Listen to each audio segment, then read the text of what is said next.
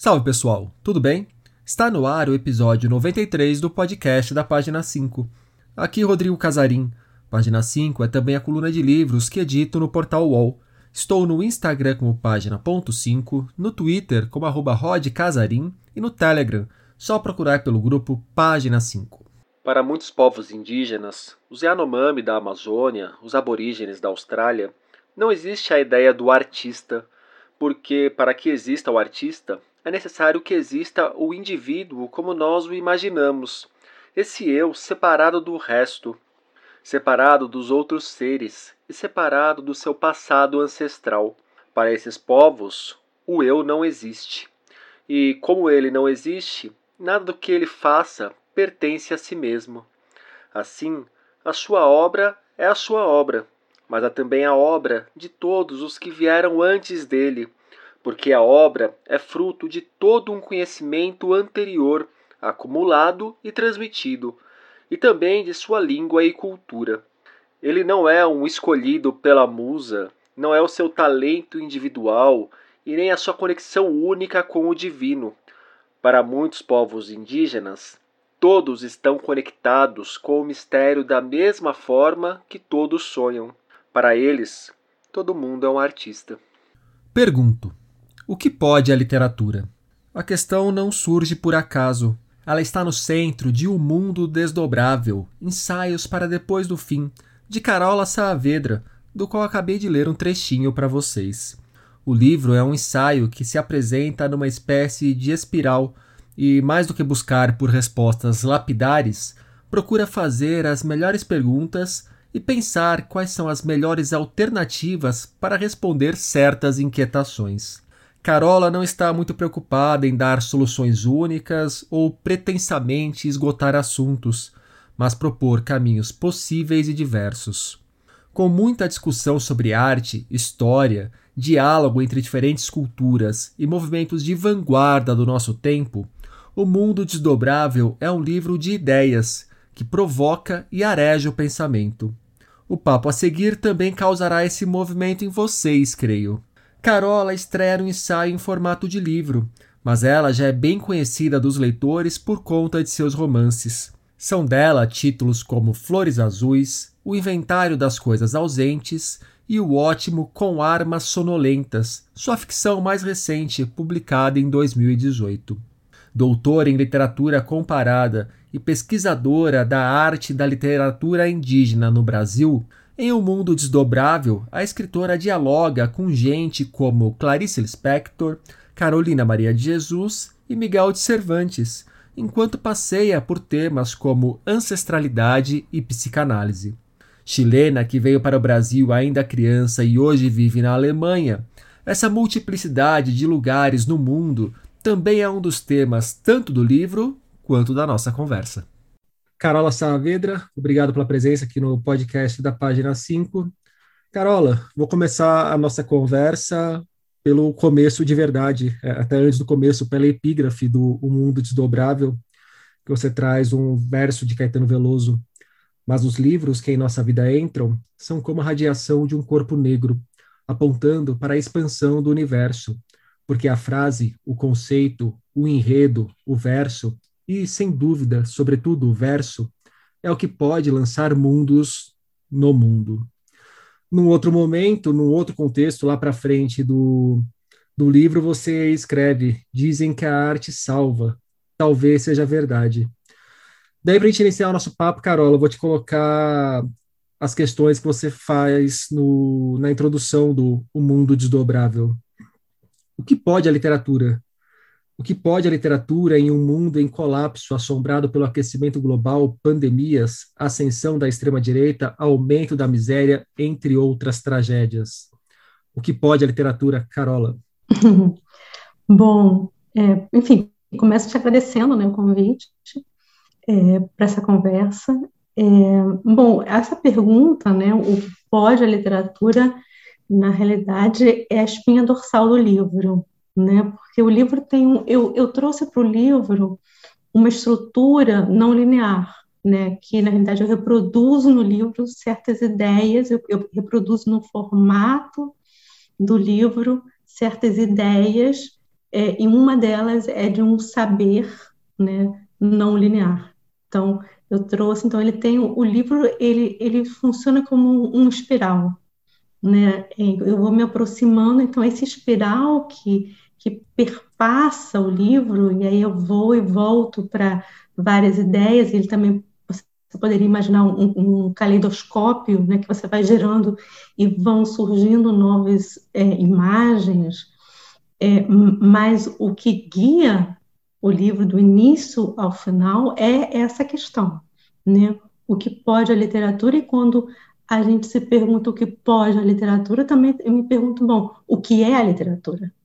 Né? Ou que pode ser a literatura? Então, acho que são os, os dois, os dois eixos principais do livro que eu vou me aproximando até chegar no último, é, ou, ou, no penúltimo é, texto, que é o da literatura expandida, que aí sim eu vou, vamos falar assim, é, fechar um pouco essa minha tese, né? Mas o livro tem um, então, ele é uma outra forma de pensar e eu quis trazer. Então, isso acho que era um ponto importante para mim. E, e, e, tentando responder essa pergunta, porque é uma pergunta muito difícil, e na realidade ela não tem uma única resposta, né? ela tem várias ela tanto não tem uma única resposta, porque na hora que você entra no que é a literatura, você também não chega numa resposta, né? Na verdade, é uma claro. questão que cada caminho que abre traz novas perguntas. É a matriótica que nunca termina de sair. Eu Exatamente. acho que é uma matriótica invertida até, porque cada vez que você tira uma matriótica nova, ela é maior do que a anterior. Não é que ela é menor, ela vai ampliando cada vez mais, como uma pedra jogada no lago com círculos concêntricos. Exatamente, vai ficando mais complexo. Né? Então, na realidade, o tema é muito complexo, mas, digamos assim, o, a, minha, a minha lógica ali, primeiro, é a gente pensar assim, o que é literatura no sentido, o que é literatura de acordo com o cânone. Né? Então, é assim, que cânone é esse que a gente é, tem, segue, e, que, e como ele é e que outros, digamos assim, que outros espaços haveriam é, para a literatura que não estão no cânone. Né? Então, assim, quando eu falo numa literatura expandida, estou incluindo tudo, basicamente, incluindo música, né? Estou é, incluindo, enfim, é, outras formas de expressão, a literatura oral, etc, etc, né? Então, ali, então, na realidade, eu não estou tornando a pergunta mais fácil, estou tornando a pergunta mais difícil. Porque Você não se ajuda, né? Coisas. Eu não ajudo. porque eu acho que, na realidade, assim, é, a, grande, a grande questão né, é, não é, é encontrar as, as respostas no sentido de uma resposta única, mas se aproximar das melhores perguntas, da melhor forma de perguntar aquilo, né? Então, por exemplo, eu acho que talvez uma resposta seja, né, o livro Mundo Desdobrável, essa palavra desdobrável, ela vem na realidade do Guarani, né, é, para a cultura Guarani, essa, essa a ideia que o mundo surge, que eu acho belíssimo, que o mundo surge a partir da palavra, e de uma palavra que se desdobra, né? Então, o mundo surgiria a partir de que uma palavra que se desdobra, né? É uma palavra poética, né, é, é, a metáfora, é a palavra que pode ser interpretada de muitas formas possíveis. E por isso que ela se desdobra, e justamente por isso que ela não tem uma única verdade. Né? Ela não tem uma única resposta. Porque é como se a gente imagina, por exemplo, um texto literário. Né? Vamos pensar um texto, um, um poema. Não, não há uma a única verdade do poema. Né? Não há o que, que o autor quis dizer. Há o que o poema pode dizer, né? Como ele se desdobra. Então, é, é essa lógica que eu uso para o livro, né? É um livro que as ideias vão se desdobrando. Na sua busca, então, eu vou tentar pela outra via agora essa pergunta. É, você descobriu o que, que não pode a literatura? O que, que não pode? Bom, a, a literatura pode muito, quase tudo, e também não pode nada e quase nada. Então, quando eu coloco assim, a literatura ela pode salvar, mas ela também pode nos afundar. A ambiguidade que é intrínseca à literatura está tá nessa questão, né? Exatamente. Então, eu dificilmente eu coloco algo como esta é a grande e única verdade, mas eu vou colocando porque no final, eu acho que o final eu, eu coloquei essa ideia em poema. Nesse poema final, quando eu coloco o que é e não é, é e, sabe? Então, essa, essas contradições, então me parece que, que, digamos assim, não há uma verdade, mas há algo que a gente pode buscar que está justamente na contradição, que está justamente, mais uma vez, naquilo que se desdobra, às vezes, em, em, em lugares opostos. O, essa ideia de valorizar a contradição e aprender com a contradição, ou mesmo não aprender com a contradição, mas entender a contradição, me parece uma coisa muito cara ao nosso tempo que não está sendo bem compreendida, não? Sim. Suportar também a contradição, né? Eu acho que a gente tem duas dificuldades muito grandes para falar do nosso tempo. Uma é suportar a contradição e a segunda é suportar o não saber. Né? Porque a gente tem que sempre que saber tudo, tem que ter uma opinião sobre tudo, é, isso já precisa estar pronto, e às vezes a gente precisa simplesmente suportar que a gente ainda não sabe, né? que a gente ainda não tem uma resposta, que a gente ainda não tem uma certeza, que a gente ainda precisa, que essa resposta ainda pode surgir. Né? Então, esse suportar a contradição e, ao mesmo tempo, suportar suportar o não saber, né? Eu sempre brinco que às vezes as pessoas, muitas vezes, né, como os meus livros, a minha ficção é sempre uma ficção que não tem uma resposta única, não tem uma única interpretação. Às vezes as pessoas ficam irritadas com isso, falam assim, poxa, mas o que, que aconteceu ali realmente? Às vezes eu digo, eu também não sei, porque eu trabalho justamente nesse espaço é, do, do não saber. É uma oportunidade muito boa que você me dá para eu já puxar uma das perguntas que eu gostaria de fazer, porque ao longo do livro você algumas vezes fala sobre as descobertas que você fez ou que alguém fez e te mostrou a respeito da sua própria escrita. Estou é, tentando puxar aqui de cabeça, mas tem uma relacionada ao número 17, não sei, não lembro se era um personagem que deixava 17 cartas, 17 diários, acho que eram 17 diários. Você não sabia muito bem o porquê do número 17, e depois que o livro estava publicado, que as leituras estavam chegando, você foi entender esse significado, ou uma das possibilidades desse significado, né? Uh, tem uma outra que fala das coincidências na construção dos personagens, das rupturas pelas quais eles passam também, que é uma coisa que já estava na sua literatura, que você não tinha se atentado, e depois você vai perceber o, o significado e criar um significado possível para isso. Para uma escritora, como que funcionam essas descobertas? Quando chega uma descoberta dessa na sua mão, quando dá um insight na cabeça, quando chega o um e-mail de algum leitor, quando alguém te faz uma pergunta com a descoberta, como que bate dentro de você? É, eu acho que é maravilhoso, porque você entende que você não sabe tudo sobre o que você faz. Né? E aí a gente volta para a ideia da palavra que se desdobra, porque a gente acha sempre que a gente domina tudo. Né? Ah, eu escrevi esse livro, esse livro me pertence eu escrevi esse livro, esse livro eu, eu tenho um domínio completo. E não é verdade, né? Então, é, é aquela frase que eu coloco também, eu acho, no livro, que é o, o, o poema sabe mais do que o poeta, né? Então, é, eu acho que parte dessa ideia também de que há uma instância, e eu vou falar nisso nessa parte sobre é, arte e psicanálise, ou literatura e psicanálise, quer dizer, que é essa instância do, do inconsciente, que há um sujeito do inconsciente que fala, e fala através do quê? Dos sonhos, dos atos falhos e da literatura. Por quê? Porque a linguagem do sonho é a mesma linguagem do inconsciente. Né? A linguagem do sonho é a mesma linguagem, é a linguagem do inconsciente e é a mesma linguagem da literatura. É o que, e o que, que é essa linguagem? É a linguagem metafórica, e a gente volta né, para a visão guarani. Por isso que eu acho ela tão interessante. Quer dizer, que é justamente essa linguagem simbólica, essa linguagem da metáfora que permite, né, quando você vai interpretar um sonho, não uma única interpretação para o sonho, você pode ir ao, ao, decorrer das semanas ou da sua vida reinterpretando aquele sonho. Então é a mesma coisa com a literatura. Então a gente não sabe tudo, aí a gente se dá conta, humildemente, como escritor, que a gente controla um, um, certo aspecto, que é a técnica, lógico que a gente controla um, um âmbito do, do, consciente, é claro, né? não, é uma, não é uma psicografia, não é isso que eu estou dizendo, mas há uma distância que escapa, e que escapa por quê? Pelas frestas, que escapa porque a palavra se desdobra. E isso é maravilhoso.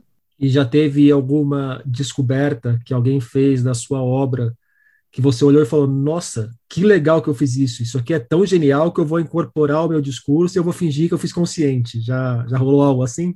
É, não, acho que eu nunca achei que algo fosse tão genial.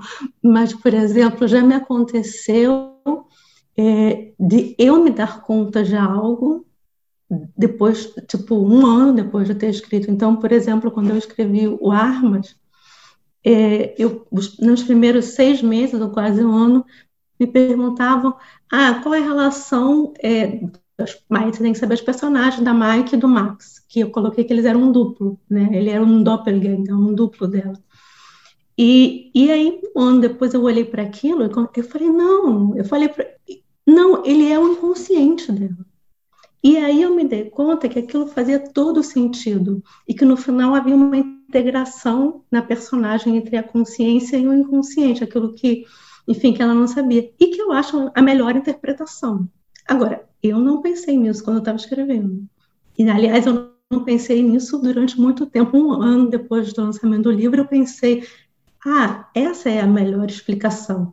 Agora, para mim, foi uma surpresa. O, o Com Armas Sonolentas eu acho um dos melhores romances da nossa literatura aí do, dos últimos anos, talvez do, dos anos 10 dessa, desse século. Eu colocaria entre talvez os dez primeiros, assim, numa lista sem parar para pensar em grandes nomes quais entrariam, mas com Armas Sonolentas é um que me vem à cabeça. E quando eu li, fiquei, é, me chamou muita atenção essa questão da, da estrutura dele também não ser linear. É, eu acho que a estrutura do mundo desdobrável tem um tanto a ver com a estrutura do com armas sonolentas. E alguns aspectos que você aborda no mundo desdobrável me ajudam a compreender um pouco melhor por que algumas questões entraram no, no Com Armas Sonolentas. É, a sabedoria dos indígenas, a, as conexões atemporais, é, essa pegada da ancestralidade, como que heranças de outros tempos, de outros lugares, é, nos impactam na vida, a gente carrega pela vida. Como que esses assuntos começam a entrar na sua vida, Carola? Como que você começa a se interessar por esses saberes? Bom, primeiro, obrigada. Fico muito feliz né, pelo, pelo que você disse do Armas. É, eu acho que eles vêm de dois, dois movimentos, né? mas um movimento é, um, movimento é, é, a minha análise, né? Eu fiz muitos anos de análise, ainda faço, quer dizer, mais de 10 anos de análise lacaniana e ela aparece, enfim, é, no, no, no, mundo desdobrável, no, eu tá ali de uma maneira, minha experiência é uma experiência e eu, no mundo desdobrável eu, eu tento sempre, eu não falo como uma pesquisadora, né? Eu não falo como uma professora, eu falo como uma escritora. O meu saber vem da minha experiência da escrita. Então, eu, isso para mim é uma coisa muito importante, porque eu não quis fazer um livro acadêmico. Né? Eu podia ter feito quando eu fiz o meu doutorado, mas não é isso. Eu queria fa falar a partir do meu lugar de escritora e muito que está muito grudado com o lugar da vida, né, da minha vida pessoal. Então, é, então eu vinha dessa questão da análise de muitos anos que de alguma maneira mudou a minha vida e eu sempre falo isso, tipo, é, me colocou num outro lugar, ou, ou enxergando as coisas de uma outra perspectiva. Esse é um ponto. É, e aí eu acho que tem uma coisa a ver com o zeitgeist, né? no sentido que a gente vive uma, uma, uma quebra de paradigma fortíssima nos últimos, sei lá, 10 anos, 5 anos, né? que é o que é o quê? Que é o surgimento, sim. Parece que de ano em ano a gente vive uma quebra de paradigma muito grande, né? É, talvez assim, se a gente pegar 10 anos, a gente vai pegar alguns, algumas quebras muito marcantes. Sim, por exemplo, coisas que não se falavam antes. Né? Então, por exemplo, eu falo no, no livro No Mundo Desdobrável da questão de Paraty, né? da questão indígena, por exemplo. Né? A gente estava na Flip, indígenas eram aqueles que vendiam artesanato. uhum. ali nas ruas, e ninguém estava pensando é, que cultura é essa? Que, que visão de mundo é essa? Que, que arte é essa? Quem são essas pessoas? Né? Elas não estavam integradas de forma alguma com aquilo que, que, que a gente estava fazendo. Né? Então, eu, eu falo disso é como um, um despertar, de falar assim, eu, e eu, inclusive, né, porque eu me coloco junto com todo mundo, eu não estava em outro lugar, eu estava também no meio disso, né? Então, de repente, a gente, não só a gente, né, não fui eu sozinho, somos todos nós, começamos a nos dar conta de, bom, mas e, e a literatura, e a nossa herança é, africana, e, e, tu, e tudo essa cultura, e a nossa herança indígena, e, e, e, o ser mulher, e o que é ser ali na periferia, enfim, tudo isso começa a vir e a gente começa a se perguntar, e eu começo a me perguntar, é, junto com isso, claro, eu tive minha filha, então essa questão de, de começar a falar das questões familiares, é, de onde eu venho, e começar a perguntar na família, enfim, uma série de questões, né? é, que eu acho que é uma mistura da, da minha curiosidade pessoal com o zeitgeist no qual, enfim, eu, não estou fora dele, estou dentro dele. Então, todo, todos nós, eu acho que todos os artistas, é, intelectuais, é, enfim, jornalistas, todo mundo que está pensando a cultura, de uma forma ou de outra, está se fazendo essas perguntas, ou deveria se fazer. Não, eu, é inclusive, é e ao Zeitgeist, a gente, você falou de questões relacionadas ao Brasil, mas o, o mundo inteiro é muita coisa, eu não vou poder falar sobre o mundo inteiro, mas os grandes polos culturais que eu acompanho, quando eu vejo notícias de, de Berlim, de Londres, de Chicago, Nova York, também estão se fazendo essas perguntas, né? Se a gente pegar, por exemplo, o que está acontecendo muito forte de movimentos em museus, é, inclusive com a decolonização das exposições, mas inclusive a quem pertence as obras que estão expostas nos museus, tem muito a ver com esse zeitgeist também, né? Você que está vivendo Justamente. aí na Europa, você que está na Alemanha, talvez você possa falar até com mais propriedade desses conflitos. Claro. É, é, engraçado que no Brasil a gente tem uns conflitos muito importantes que a gente tem na cultura, umas questões muito sérias para lidar, mas a gente está gastando energia com outras coisas aqui, né? De olha, tem que manter a democracia, não pode matar os outros, é, tanque de guerra não é para dar volta no Planalto, essas coisas. Então. É, a gente está tendo que sobreviver. Né? O Brasil, a questão é uma questão de sobrevivência, né? É, apesar que eu acho que é uma questão de sobrevivência que não é só do Brasil. Eu acho que a Europa precisa, o mundo precisa olhar para o Brasil e entender, né, que, que hoje em dia não se pode mais falar ah, esse país aqui está isolado e que morram todos, sabe? Porque afeta todo mundo. Então, assim, é, a questão é, é bem, bem complexa. Agora, mas para falar a questão aqui, esses são temas fortíssimos, tanto que, por exemplo, eu, tô, eu tenho um projeto de pesquisa aqui, com uma bolsa, enfim, é pelos próximos três anos, para estudar literatura e cultura indígena brasileira. Né? É, essa questão dos museus, por exemplo, agora em Berlim, né? O que está se fazendo? Os museus de, etnologia, de antropologia, eles estão, sendo, estão se desfazendo para começar um tipo, digamos assim, novo, né? isso é muito novo aqui, é, em que se coloca a, a arte indígena, é, africana no geral, ou, é, enfim, de, de fora, que tão, estão fora, digamos assim, que estão na, nas periferias, né, fora desse centro, de igual para igual, em um tipo de diálogo. É um outro tipo de exposição no museu, fora isso, há um movimento fortíssimo que é de cobrar dos museus, porque, enfim, as grandes, é, as grandes é, obras, vamos chamar de obra tudo que faz parte de uma cultura, né, da maior parte dos países periféricos estão na Europa. Né? Então, a gente pode falar do manto tupinambá, que é um exemplo assim fortíssimo disso. Né? A gente no Brasil nem sabe o que é o manto tupinambá direito. E está aqui. Para quem não sabe, o que é o manto tupinambá, Carola?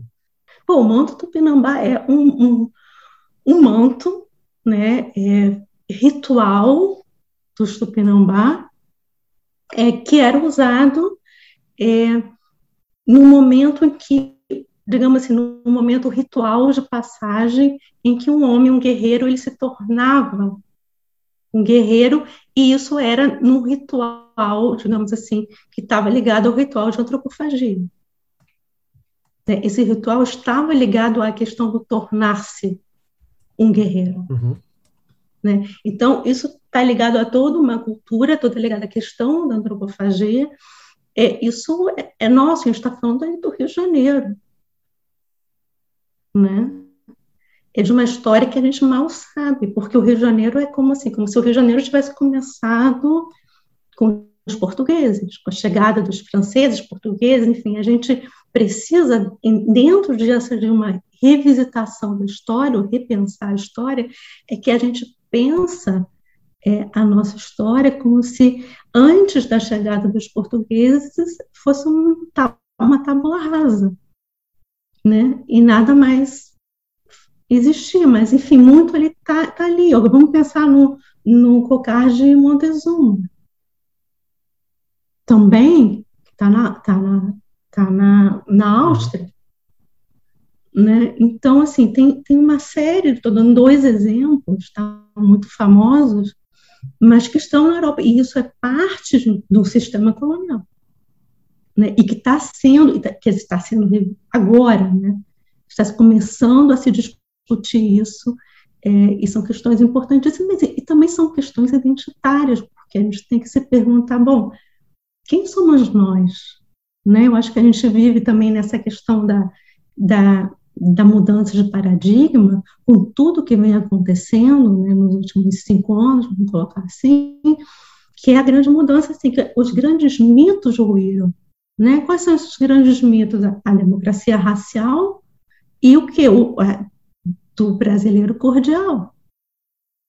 De repente, esses mitos se desfizeram completamente, e o que, que a gente tem? A gente tem que lidar né, que somos parte de uma história violentíssima e que essa violência é a nossa herança, né? Então o Brasil se constrói a partir de o quê? De um genocídio indígena, genocídio é, afro-brasileiro. E no Brasil não é um, um é América, a América se, se constrói a partir de um genocídio. E o que, que a gente faz com isso? Então uma das perguntas que eu me faço no livro também porque quando eu falo de mim, eu não quero só falar, eu só estou falando de mim porque eu acho que o meu caso é o caso de quase todo mundo. Né? Quando começam poucos os brasileiros que acabaram de chegar da Europa. Né? Todos nós temos uma história, digamos assim, é, de, de, violência. Né? Todos nós descendemos em alguma instância é, de africanos ou de povos é, nativos. E que história é essa? Quem, pra, como fica a nossa identidade quando a gente se pergunta, bom, se até então eu era descendida de espanhóis só, e de repente é óbvio que eu não descendo só de espanhóis, e o, como eu lido, né, porque que eu carrego em mim, na minha história, tão, há tanto, digamos assim, é aquele que sofreu a violência quanto aquele que perpetuou a violência. E essa é uma questão que me interessa muito, né? E que eu coloco no livro, porque eu acho que é uma questão identitária nossa e que a gente vai ter que pensar como artista, como intelectual, como a gente quiser, como a gente vai é, construir uma identidade a partir dessa realidade. É uma questão muito interessante, porque esse ponto, cada vez que a gente pesquisa, cada vez que a gente para para pensar, quanto mais a fundo a gente vai nele, quanto mais longe, cronologicamente falando, a gente vai nele, mas a gente percebe que não tem isso aí da história que nem a gente aprende na escola, fatiado por tempos, né? Na verdade, a gente faz parte de um contínuo que vem se arrastando e vem uma coisa impactando na outra desde mais 500 anos até, porque não dá para nem aqui no Brasil traçar a história a partir da chegada do, dos portugueses. Ele é só um dos pontos de, de ruptura e de violência dessa história. É, uma das questões que eu ia trazer para nossa conversa, Carola, é justamente, justamente não, não é exatamente sobre a sua identidade, mas sobre a sua multiculturalidade, digamos, que você já carrega na sua biografia por si só, pelos lugares pelos quais você anda, você vive e a sua família vive, e esse seu interesse pelas diferentes culturas indígenas tal é, traz ainda uma complexidade ainda maior para essa questão e diferentes culturas indígenas não só do Brasil no livro você fala bastante por exemplo dos Mapuches do Chile você é de família chilena cresceu aqui no Brasil e hoje está na Alemanha se dedicando a estudar os indígenas do Brasil e não só do Brasil é, fala um pouco sobre todo esse caldo. Você já falou um bom tanto sobre ele, mas me parece uma ótima confusão para estar metida. Apesar dos pesares, né? Porque tem muitas coisas assim tristes nessa história, como isto, o interesse da Alemanha pelos indígenas vem provavelmente porque é uma cultura que sempre foi desprezada e está cada vez mais perto de não, não vou falar cada vez mais perto de morrer, porque seria muito trágico, mas mingua a cada dia. É, seu contato com o Brasil, sua família sai do Chile por conta da, da ditadura civil militar que rolou lá com o Pinochet, mas apesar dos pesares, é um caldo muito interessante de cultura que você carrega consigo. É um saco de gato, eu costumo dizer, que é, muito, é muita coisa, né? É, mas eu acho que isso tem a ver, por exemplo, com a que está nesse livro, mas que eu acho que está sempre na minha ficção, que é essa, essa busca de identidade. Né? Você se pergunta, bom, que, que sou eu? Qual é o meu lugar né? no meio de tanta coisa? Eu, eu, eu me imagino, eu já fiz esse exercício de me imaginar numa posição de uma pessoa parecida consigo, que tem essa diversidade toda. É, você consegue formar na sua cabeça qual é a sua identidade ou você forma na cabeça quais são as suas identidades possíveis? Você vai pegando um monte de coisa e fala, pô, que legal, eu sou isso também, eu sou aquilo também. É... Não dá para me encaixar nenhuma dessas caixinhas, mas me sinto representada por muitas delas. Eu acho que, bom, não há um, um, uma identidade, né? Assim, não há um eu tipo, este é o meu verdadeiro eu, né, que a gente costuma dizer, eu imaginar, eu vou, não sei o quê, e vou encontrar o meu verdadeiro eu. Acho que esse verdadeiro eu não existe, né? Existe um vazio. Né? Eu gosto muito dessa imagem que, que o centro é um vazio e dali você pode ver uma paisagem que está se transformando o tempo todo, né? Então, é, não há um verdadeiro eu. O que há são instâncias, né? Então, por exemplo, para mim, algo que me dá uma identidade que eu gosto muito é a língua portuguesa. Então, por exemplo, é onde eu me sinto em casa.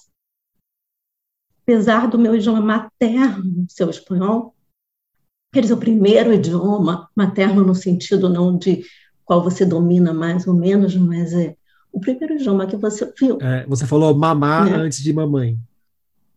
Claro. Né? Eu, eu ouvi o comecei a ouvir o português a partir dos três anos, até os três anos a formação, né? eu existo só em espanhol. Né? Então, por exemplo, eu acho que o português foi para mim, talvez o português tenha me salvado. Talvez se eu não tivesse tido português, eu teria enlouquecido, não sei. Né? Então, assim, a minha, a minha infância foi muito complicada, foi muito difícil.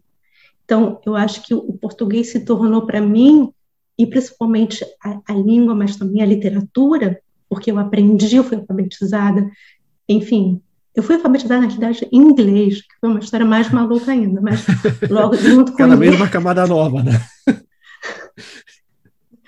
mas, digamos, o inglês depois eu deixei para lá, mas o português ficou sendo, claro, porque eu morava no Brasil.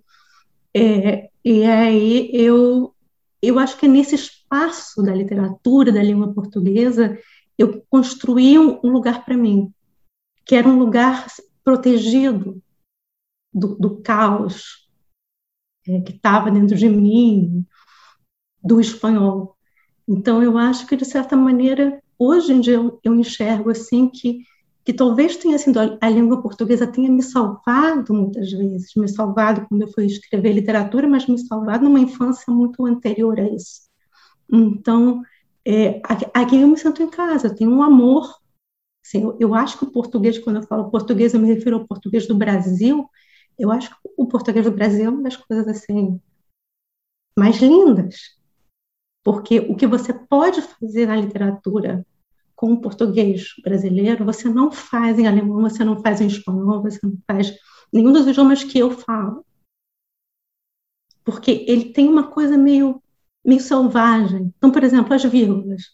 Eu, as minhas vírgulas, se eu, se eu fosse fazer uma redação de vestibular, ia tirar zero em vírgula, tirar todas as minhas vírgulas, porque eu uso a vírgula na literatura que é para dar, dar respiração daqui. E é lindo poder fazer isso, e eu sei que tradutores me falam, meu Deus, eu não sei o que fazer com as suas vírgulas. Quando eu vou traduzir para o inglês, eu vou traduzir para o alemão, porque aí está errado. E no português você pode fazer isso sem que isso esteja errado. Né? Estou dando um exemplo. Então, eu acho assim, para mim a língua portuguesa é assim, do Brasil é a coisa mais linda que tem. Então, isso me dá uma identidade. Agora, é a única identidade? Não. Tem outras. Vivo em alemão, vivo em outras, só para falar de idiomas. Né?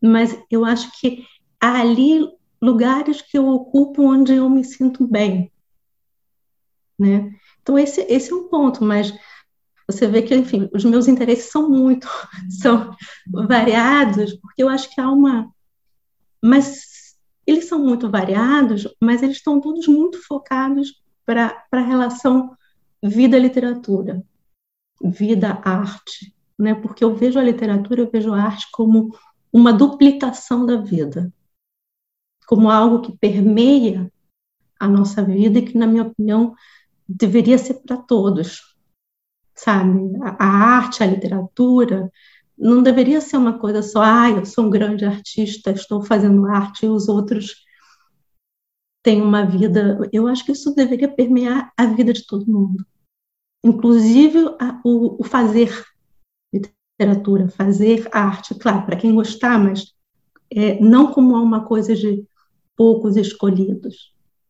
Então, esse é um ponto para mim bastante importante. É, isso aí me parece que vai ter muito a ver com o um assunto que acaba sendo um tanto comum nas várias frentes de interesses que você tem, que é da, de como lidar com a subjetividade e com a subjetividade a partir de diferentes pontos de vista, né? Em que sentido você está dizendo isso? Uh, tem ali a, a subjetividade da, dos povos indígenas, que vai ser não necessariamente diferente, mas possivelmente diferente de uma subjetividade formada por nós que vivemos em grandes cidades aqui do, do Brasil, que você deve estar percebendo que é uma subjetividade provavelmente diferente do que você está presenciando aí em colônia na Alemanha. É, mesma parte que você falou da, fala da psicanálise também me parece que vai para essa questão da subjetividade. A subjetividade entra aí como uma das bases, me parece, desse seu múltiplo interesse. E a própria arte, né? A própria Sim, arte nada certeza. mais é do que eu explorar Sim. essa subjetividade tentar materializar essa subjetividade de alguma forma.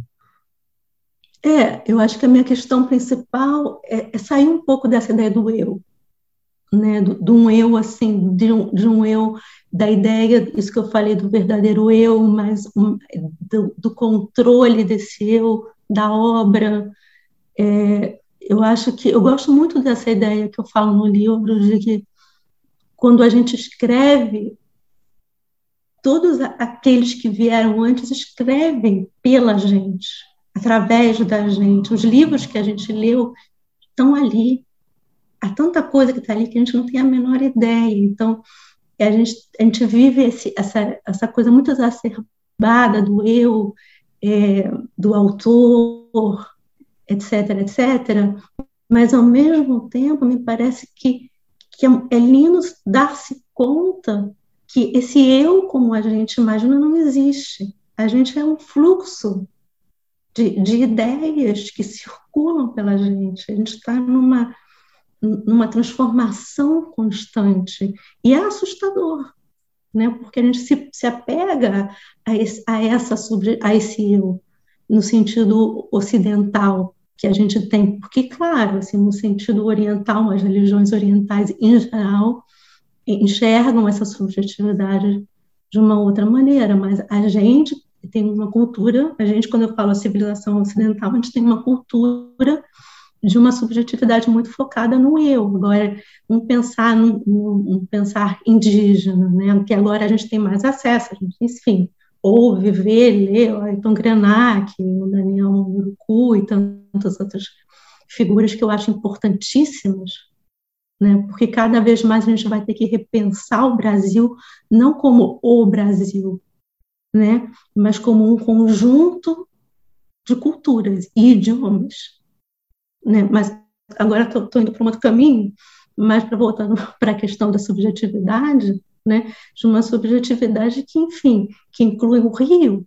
Mas é interessante sujeito. esse outro caminho para o qual você derivou, porque eu encontrei uma coisa no mundo desdobrável que eu já tinha visto em outros lugares relacionado aos indígenas, mas que por vias completamente tortas me foi a ajudar a entender uma impressão que eu tinha de algumas literaturas feitas na África, de ler romances de alguns lugares da África, de ter essa sabedoria multifacetada, um protagonista com uma voz muitas vezes diluída, entre aspas, mas que você vê que não é a voz apenas dele, mas que carrega vozes que vêm de outros tempos, de outros carrega uma ancestralidade ali naquela formação daquela voz, não é uma coisa tão, tão individual.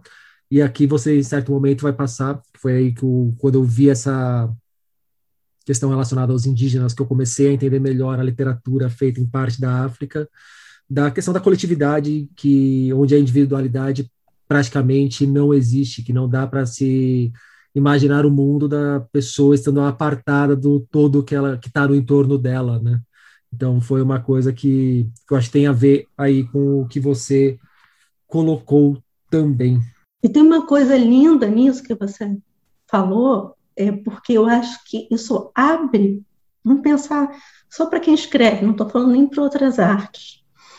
Isso abre para os escritores é, olhar para outras visões de mundo, para outras ideias de subjetividade, abre para outra escrita e para outra estética, não só temática, mas também em termos de estética. Como? Então, perguntas que a gente pode se fazer como, como artista, né?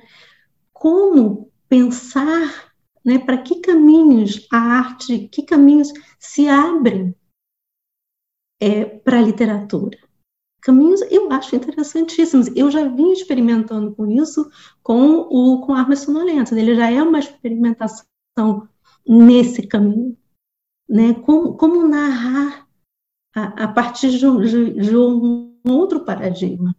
Né? Então, de certa forma, é, o, o, Armas ele é a ficção de uma colocada em ficção uma série de ideias que depois eu vou trazer para o mundo desdobrável, mas que quando eu escrevi o Armas essas ideias não estavam todas claras na minha cabeça, mas elas já estão ali no, no texto ficcional, que eram uma uma experiência de como narrar de outra maneira, a partir de um, de um outro lugar. Voltando num ponto que pelo qual a gente já passou, escrever o mundo desdobrável te ajudou então a entender melhor o com armas? Eu acho que o Armas me ajudou a escrever o mundo desdobrável, mas também me ajudou talvez a se retroalimentam. A pensar é, de uma, pensar de uma forma talvez é, mais intelectual, né? apesar que eu acho que o, que o Mundo Desdobrável não é um livro intelectual. Ele, ele, ele é um livro experiência para mim. Eu tentei fazer algo que eu chamaria de, de um livro experiência. Ele não é um livro só para marcar aqui quem estiver nos ouvindo, que a gente já falou de Lacan, a gente já falou de psicanálise, a gente já falou de academia, agora a gente está falando de ser um livro intelectual ou não ser um livro intelectual. É, o Mundo Desdobrável é um livro muito fácil, muito gostoso de ler. É, todas as questões estão tratadas de uma maneira muito acessível e muito prazerosa da gente consumir. É um livro que assim areja muito as ideias, que faz muito bem você ir lendo e, e pensando em questões que sejam afins aí de acordo com a com a vida de cada um. Mas eu acho que assim, realmente as pessoas não têm que ter a impressão que a gente está diante de um tratado acadêmico, nada disso. Bom, é, obrigada, né? Assim, tudo que você falou, fico feliz que você tenha visto dessa maneira, porque eu, eu queria, para mim era muito importante que fosse um livro agradável de se ler. Eu, eu não queria que as pessoas tivessem que se esforçar, eu queria que, que fosse uma conversa. Quando a gente conversa, normalmente tem, enfim, né, a gente não precisa se esforçar para conversar. E o livro pensa muito com essa ideia é, que eu acho maravilhosa, né, que é, da, da visão Mapuche da literatura, da conversa como um gênero literário. Né? Eu falo disso no livro, mas eu penso isso também, a estrutura do livro, né? de pensar um, um ensaio, mas que, que funcione como, como uma conversa, e que às vezes você conversa e você muda de assunto, e depois esse assunto volta. E quando ele volta, ele tem um, um, um outro peso, e às vezes você acha que aquilo não faz, aquilo foi esquecido, mas não foi esquecido porque ele de alguma maneira vai, vai reverberar depois.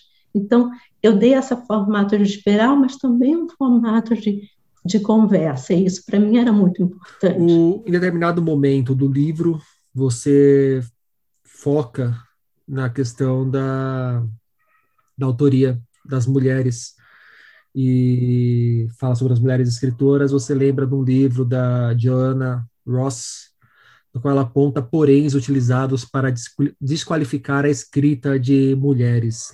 São só seis poréns que você listou aqui, eu vou ler esses poréns. Não foi ela quem escreveu, foi ela, mas não deveria tê-lo feito. Foi ela, mas não é uma artista de verdade, não é sério nem do gênero literário correto. Isto é, não se trata de arte autêntica. Foi ela, mas só escreveu um livro. Foi ela, mas só interessa por um único motivo. Foi ela, mas há muito poucas como ela. Carola, ao longo da sua carreira, quais dessas ou quais variantes dessas ou quais outras você já ouviu? E fazendo um paralelo de quando você começou com o momento que você está agora, você acha que algo mudou? A gente continua nesse mundo da Joanna Ross? A gente está falando de umas coisas tão bonitas, né? Agora vamos voltar para o podre. Eu acho que eu vou te responder que sim e não. Né? Eu acho, porque um, um país, ele não muda assim, não, voltando à questão linear, né? A, gente, a nossa a história não é linear. Né? Por mais que a gente tenha ilusão e goste de ter a ilusão de que ela é linear, ela não é. Então, a resposta é sim não, ao mesmo tempo que a gente tem um Brasil né, que está se transformando, a gente tem também um Brasil que está ali é, lutando contra as transformações, né? E outros piores, talvez, imaginando, né, como antes tudo era muito melhor e que com os tempos em que as mulheres ficavam em casa, etc, etc, né? Então, eu acho que é, o que eu posso falar de mudanças para mim, agora eu acho que, que ainda existe, claro. E agora, por exemplo, esse livro, eu não sei, vamos ver, porque é, é o, o, gênero né, do ensaio, ensaio é escrito por escritor, né? Ele não é muito comum no Brasil. Né? Você tem, enfim, a, a Maria Esther Maciel, é o, o Julian Fux, que acabou de publicar agora, mas é, é uma coisa ainda rara. Né? Você tem grandes ensaístas no Brasil, no Brasil claro, falar Antônio Cândido, é, sabe, enfim, mas, mas de escritores como você tem, sei lá, é, o Ricardo Piglia, o Juan José Saeri, etc., etc., é, você ainda não tem muito. Então, de alguma maneira, assim, eu tive assim a cara de pau, eu chamo assim de eu quero pensar sobre a literatura, né? E eu quero pensar de uma outra forma, não nesse é, nessa, nesse gênero comum já usado do ensaio, digamos, mais acadêmico. Então, assim, é, é claro que isso, algum preço eu vou pagar por isso.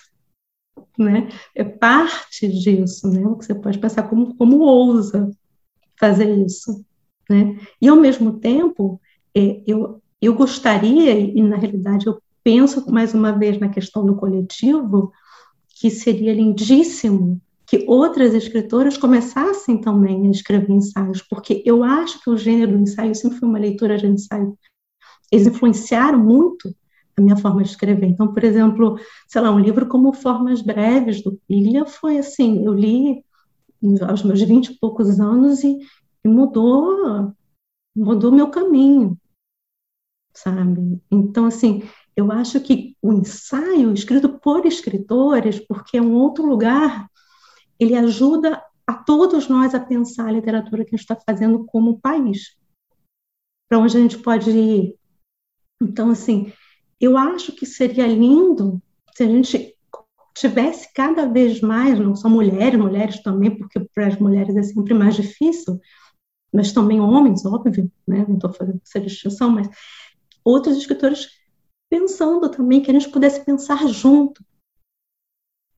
Eu gostaria muito de ler outros livros de ensaios é, de escritores, enfim, não só de escritores, mas que estejam ali, é, porque eu sinto falta desse dessa conversa, né? Tanto que eu comecei a fazer as conversas, um, eu tenho uma coluna no Rascunho onde eu comecei a, a chamar outros escritores para conversar.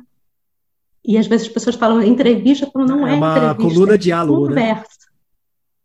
É, é uma conversa, chama conversas flutuantes, né? Então assim, isso me interessa muito, porque eu acho que que é ali, né, que algo se transforma.